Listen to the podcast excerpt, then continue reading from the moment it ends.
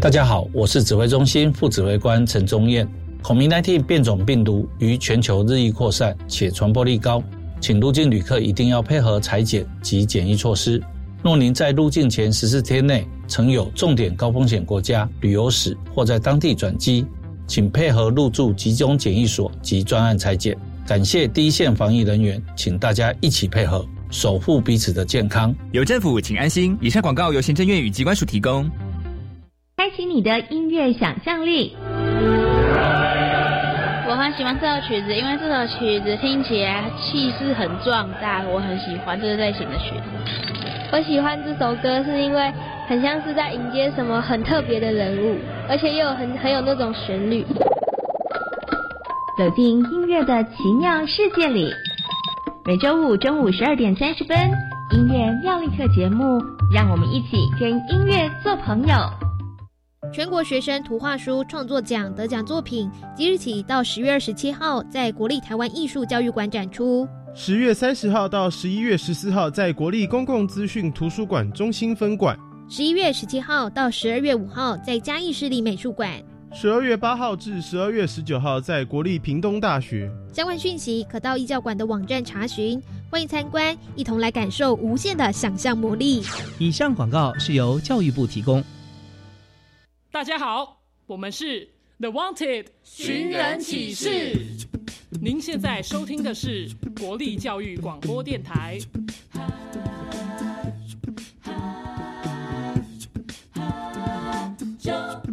传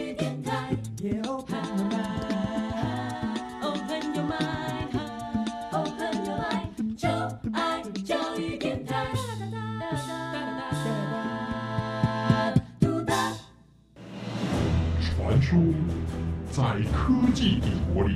有三颗重要的宝石，只要你能找出这些不同的宝石，就能成为帝国的盟主。玩家们集合喽！Yes，打开传送门，穿越时空。欢迎所有喜爱冒险、追根究底、勇于发现问题的玩家们来到科学游戏空间，一起玩科学。我是燕柔姐姐，欢迎我们的一级玩家宇宽。大家好，我是穿越时空玩科学的一级玩家宇宽。宇宽，我刚刚看你进录音室之前呢，好认真的用香皂在洗手呢。对啊，我是搭捷运来的，进入室内当然也要记得洗好手。洗手的时候不仅要记得内外夹攻大力碗。洗手时间还要洗三十秒以上哦。嗯，不愧是防疫模范生。不只是为了防止新冠病毒，自从上次我们说到显微镜下的世界，就让我常常想到，在我们居住的环境里面，有好多我们无法用眼睛看到的小东西啊、小伙伴啊，好像随时都会粘在我的手上哎。哎，这是真的哦！就算没有新冠病毒，我们的环境当中也可能会有肠病毒、感冒病毒，甚至有细菌、霉菌等等啊。所以平常就要保持我们双手的清洁，勤洗手，才能够长保健康。而且你知道吗？这些没有办法用肉眼看到的小家伙们呐，可是千变万化，数量很多，生命力强，甚至在你的身体里都有它的存在哦。啊，我身体里也有，那我不会生病吗？哼哼，这就是我们今天科学游戏室第十七关要解密的看不见的微小世界微生物。提醒玩家们在过程当中要注意身边可能出现的宝石。当你搜集到所有的宝石，就能够解开今天关卡的秘密了。赶快来看看玩家们有什么发现呢？人家说眼见为凭，但是哥哥说还有一个看不见的世界，叫做微生物。微生物跟生物是不一样的吗？前几天我在学校抽屉里翻到一个没有吃完的三明治，上面布满黑色点点，还有毛毛的。老师说那是发霉了。为什么食物会发霉呢？妈妈买了面包机，每天都做好吃的面包给我们吃。她说要有酵母菌才能做出好吃的面包。酵母菌是什么呀？我们把菌吃到肚子会不会生病啊？微生物就是在地球上一群非常非常小的小超人，他们无所不在，到处都可以发现，而且数量多到数也数不完。究竟呢，他们是什么模样，影响着我们的生活？玩家们准备好要搜集今天的三颗宝石了吗？现在就跟着一级玩家宇宽进入虚拟实境秀，寻找我们今天的宝石喽！一二，虚拟实境。塞恩斯山顶上有个塞恩斯小学，塞恩斯的同学们对于塞恩斯有着无比的好奇。塞恩斯校长总是带着孩子们在生活中认识塞恩斯，所以塞恩斯小学到处都有塞恩斯。塞恩斯小学就是坐落在塞恩斯山顶上的快乐小学。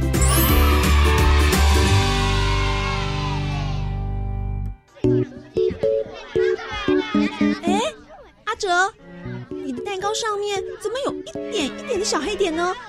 会不会发霉啦？怎么会？我今天早上才买的，又没有放很久。诶，搞不好你是买到芝麻口味哦。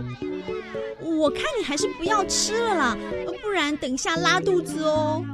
哎呀，没事啦，哎，拉一下肚子，哎，刚好减肥啊。什么没事？老师上次才说过，可别小看这些微生物哎。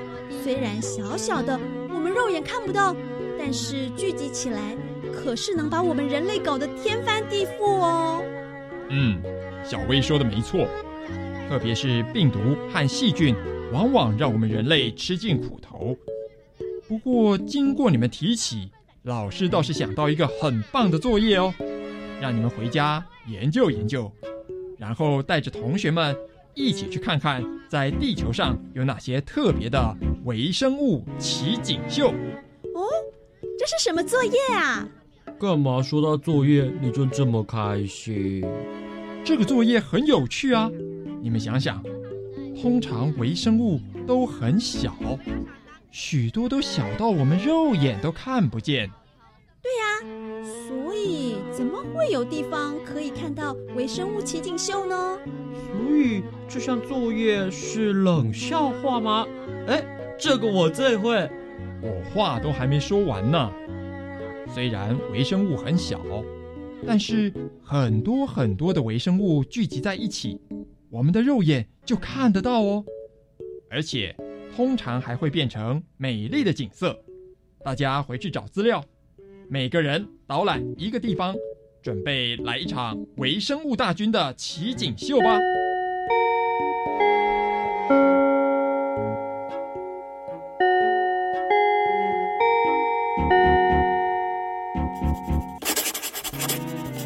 大家都找到了要带同学去哪里玩了吗？好了，那我们就到空间实验室准备出发吧。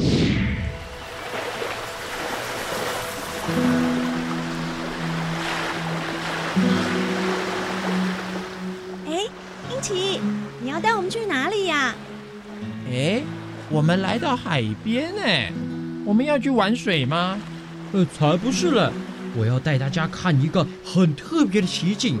这里是澳洲西部的鲨鱼湾，这里的海水盐分特别高，生长着一种特别的微生物，叫做蓝绿藻。嗯，这应该小刀都看不见吧？嗯，它们在海水里面吗？我们要潜水吗？嘿嘿，你们看海湾里的大石头，好奇怪哟，一块一块沉在海水中。好像泡在水里的大香菇一样，看起来好好吃哦！哦，你就知道吃。这些石头真的很特别，我们下去看看。海水好冰凉哦，海风吹来真舒服。你们摸摸看这些石头。啊这些石头一点也不硬哎，反而软软黏黏的，跟一般石头不一样哎。难道它就是蓝绿藻变成的奇景？Bingo！大家看到的石头是好几亿的蓝绿藻不断生长，一层一层慢慢堆叠起来的叠层岩。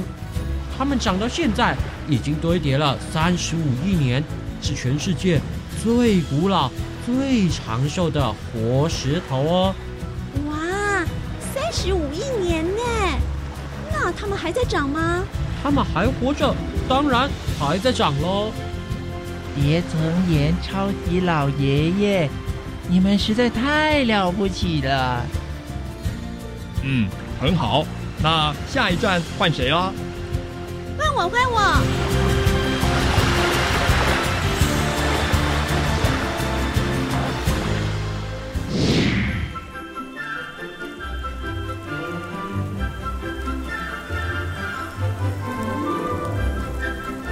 小薇，这里又是哪里啊？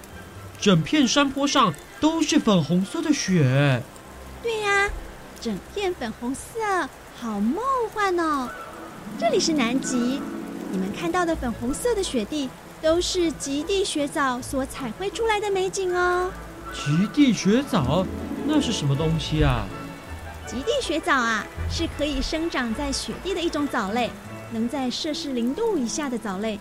在夏天的时候，会产生一种红色的类胡萝卜素，能像防晒油一样保护自己不被阳光晒伤哦。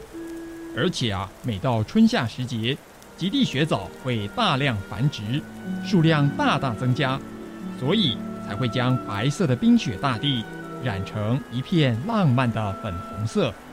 哎，奇怪，我闻到浓浓的西瓜香哎，我也闻到了。小薇，你带了西瓜给大家吃吗？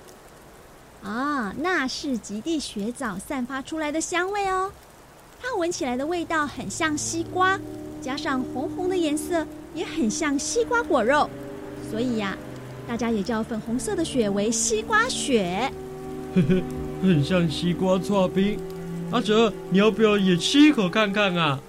好啊，一定很好吃哎。吼，你不要这么爱吃啦！你要是咬了一口西瓜雪，肯定会拉肚子的，哎，千万不要尝试哦。好了，看看时间，要赶到下一站了，大家动作要快哦。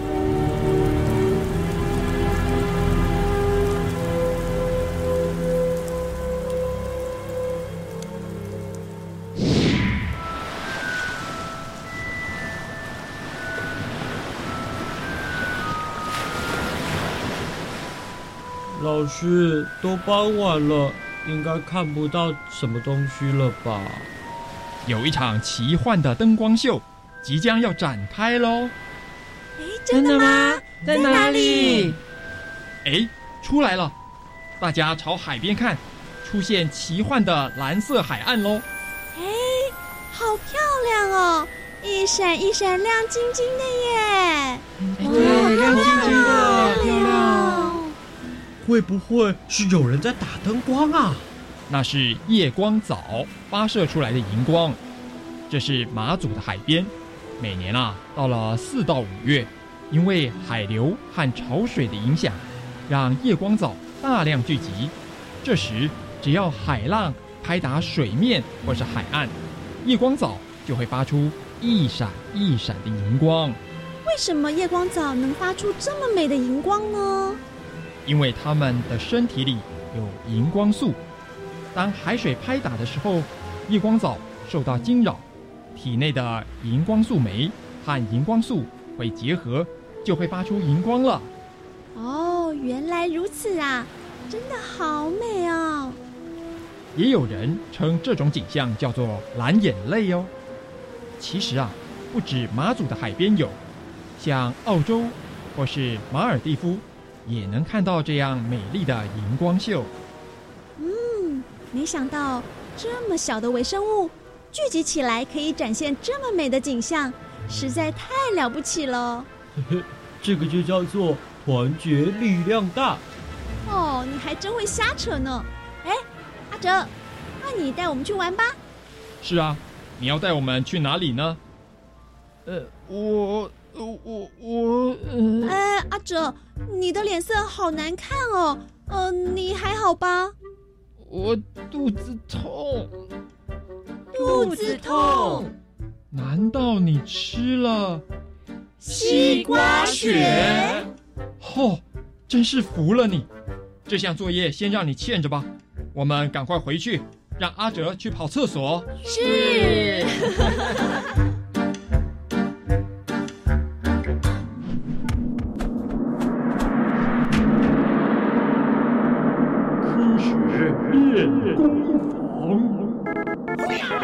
是微生物家族，微生物可以粗略分为细菌、真菌、原生生物、病毒和藻类。有的外形像一条长长的热狗，有的像圆圆的球，或是细细的小丝线。有的形状还会不断的变来变去。它们有超快速的繁殖能力，还有厉害的分生术，将自己的身体胀大后一分为二，跟自己一模一样的新伙伴就这样诞生了。只要短短的时间。新伙伴能从一变二，二变四，一天下来就能组成一支庞大的军队呢。微生物还有一项特性，就是什么都能吃的大胃口。不过它们并没有嘴巴，是利用表皮吸收养分，慢慢分解它的食物。大自然中的微生物各自会展现不同的本事，有的制造氧气，有的将动物的粪便、尸体分解。让养分重新回到大地，有的则是帮植物或是动物吸取营养，让各种养分不断循环。地球上有丰富多样的微生物，是如何运用在我们的生活中或影响我们的生活呢？赶快打开下一个传送门，马上进行玩家大解密。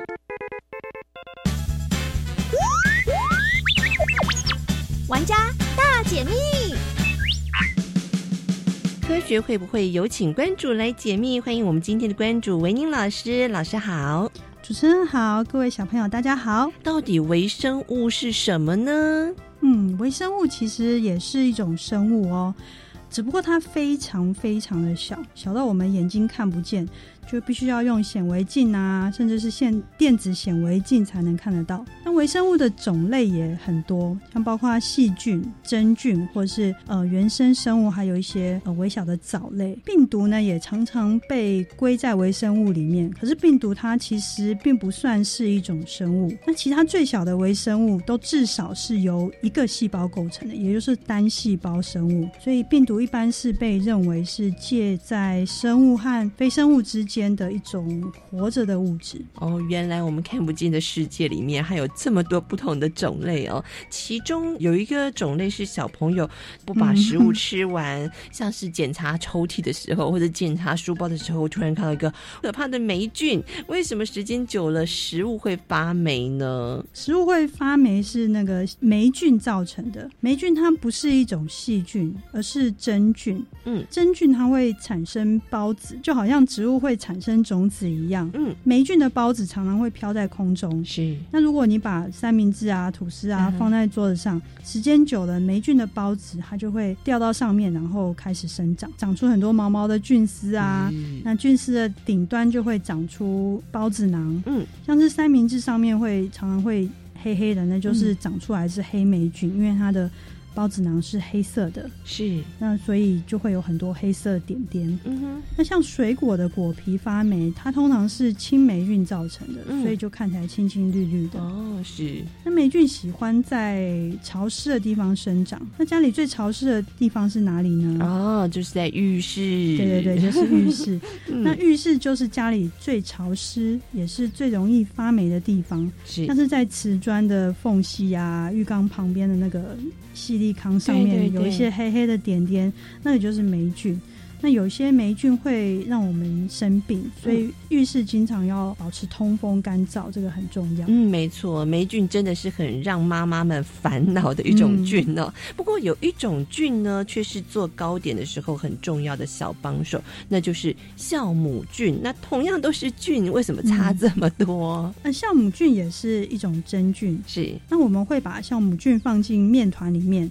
那因为酵母菌呢，它会分解面团里面的糖，就是把糖吃掉，吃掉之后它就会产生很多的二氧化碳还有酒精，是。这个过程就叫做发酵哦，是，所以二氧化碳会让面团膨胀，嗯，那里面就会有很多的小孔洞，对，所以面包和馒头就会变得松松软软的，很好吃。哦是是是，那酵母菌吃掉糖就会产生酒精嘛，啊、所以这个也会被用来酿酒。嗯哼，那假如说在酒精里面再加醋酸菌呢，就会让酒再变成醋。醋，OK，、嗯，对，还有很多食物其实都是利用微生物来发酵。是，呃，还有像是牛奶里面加了乳酸菌，它就会变成优酪乳和优格。嗯，在黄豆里面加曲菌，它就会变成酱油和味增。哦，是。那很多细菌和真菌，如果我们吃下去，就会中毒啊、拉肚子，甚至可能会有生命危险。嗯嗯。不过也有一些菌吃下去，反而可以让我们更健康。嗯像是优酪乳和优格里面有乳酸菌嘛，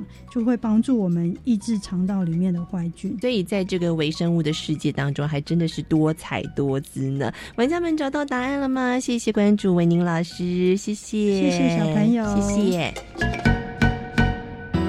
来有一些微生物对人类的帮助很大，有些微生物却又会造成人类生病或是其他损失，真的是让人又可爱又可怕啊！所以，我们玩家们可以对微生物多一些的认识，了解微生物家族，也可以一起学习如何和这些微生物相处哦。今天隐藏版的宝石就是这样的科学家吗？没错，当我们认识、了解微生物，就可以利用微生物的特性，改善并且创造更多的可能性。它就是解开微生物之谜的巴斯德。塞恩斯名人堂。解开微生物之谜的巴斯德，在十九世纪中期，法国有个酿酒商人，他酿造的酒不知道为什么总是坏掉，于是他拜访了巴斯德，并且愁眉苦脸的说：“呃，巴斯德先生。”我酿的酒不知道怎么了，经常发酸失败，只能丢掉，害我损失了不少钱呢、啊。哎，请你帮我研究看看，哎，我再这么下去就要关门大吉了呀！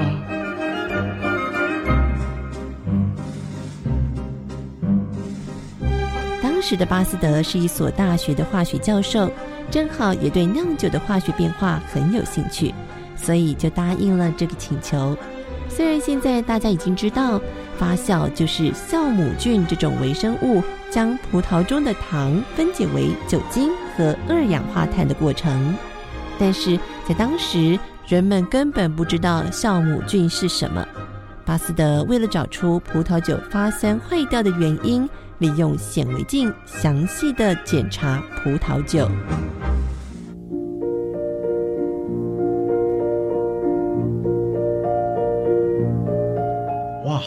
这些是什么东西啊？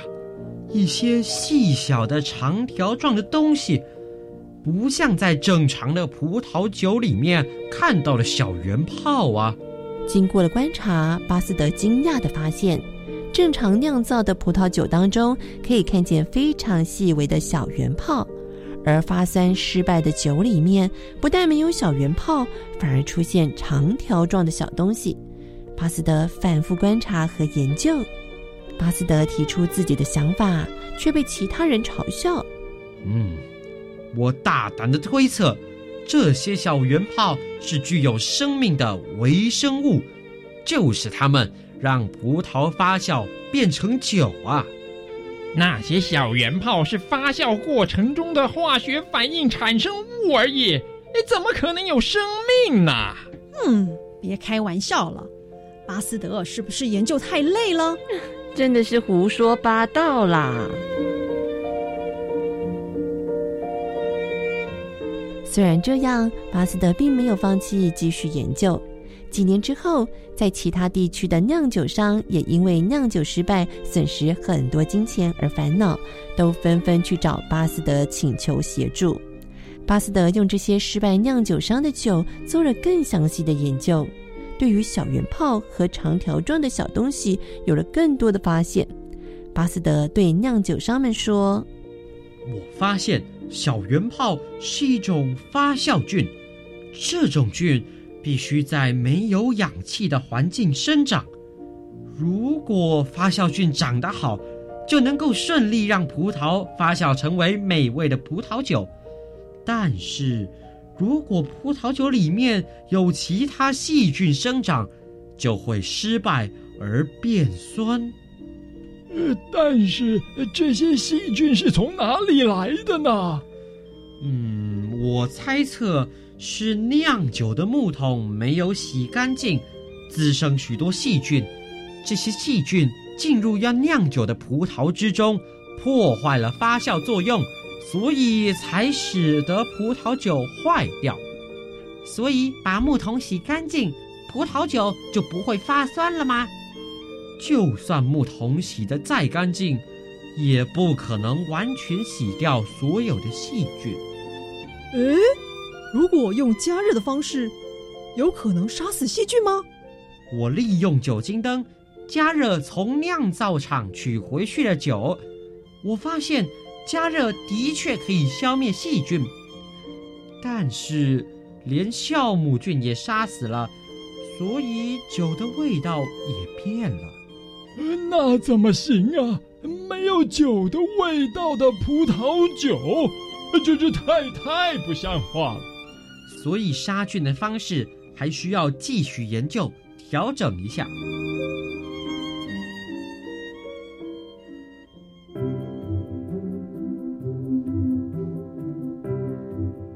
巴斯德经过许多次的实验，最后终于发现，只要把酒加热到摄氏五十五度，就能够将酒里的细菌消灭，并且不会破坏酒的风味。于是，巴斯德向大家宣布自己的研究结果：大家听着，酒会发酸坏掉，是因为有细菌破坏了发酵作用。要解决这个方法，就是在酿酒之前，把所有的器具清洗干净。并且酿好的酒用摄氏五十五度加热三十分钟再保存，就能够确保葡萄酒的品质了。这个方法就是被称为巴斯德灭菌法。酿酒商依照这个方法酿酒，不但成功拯救了法国的酿酒业，也让酒的产量增加，品质更加稳定。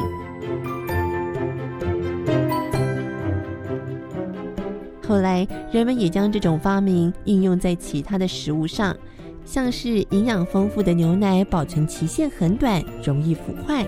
但是如果用巴斯德灭菌法处理，只要稍微调整一下灭菌的温度和时间，用比较高温的摄氏七十二度加热十五秒，就能够杀死大部分的细菌，不但可以保存得更久，又不会破坏牛奶中的营养和味道呢。